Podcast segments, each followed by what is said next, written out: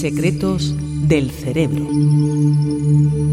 Hace tiempo que la inteligencia artificial es más competente que nuestro cerebro manejando grandes volúmenes de información para hacer predicciones.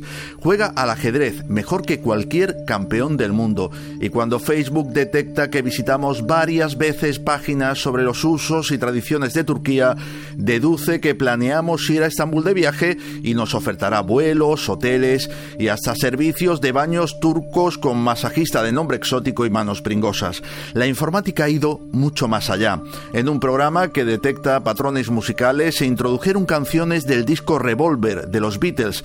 Se le pidió a la máquina que a partir de las músicas y las letras compusiera un nuevo tema que sonase como lo haría una balada de la banda de Liverpool. El resultado fue esta canción informática, Daddy's Car, creada íntegramente por un robot.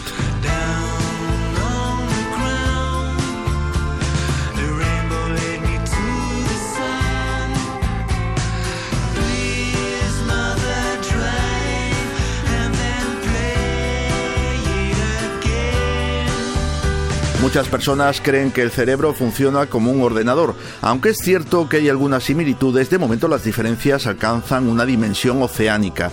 A diferencia de la mente humana, los ordenadores emplean la memoria para almacenar los datos y la unidad central para procesarlos. Nosotros lo mezclamos todo, lo que tiene el inconveniente de que nos cuesta mucho trabajo memorizar los detalles y lo que es peor, cada vez que rememoramos una historia la podemos contaminar y terminar fabricando recuerdos falsos.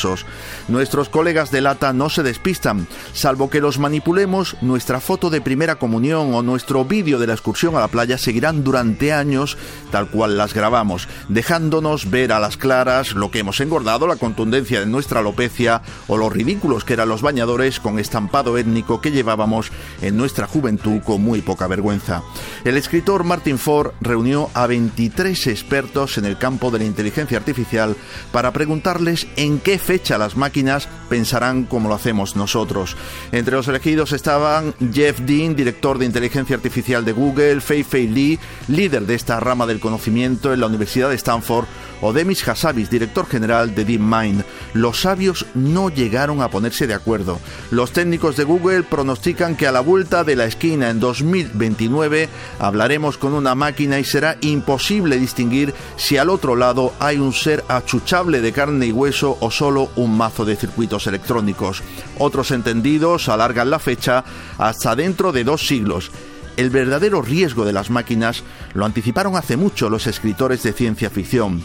Uno de los rasgos que ha impulsado nuestra evolución durante los últimos 100.000 años es el miedo a la muerte.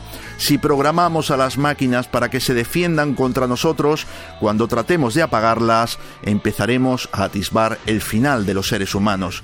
Cualquier día, cuando tratemos de desconectar nuestro querido teléfono móvil, nos descargará un calambrazo que nos llevará a la tumba y después mostrará en la pantalla el emoticono de una sonrisa torcida.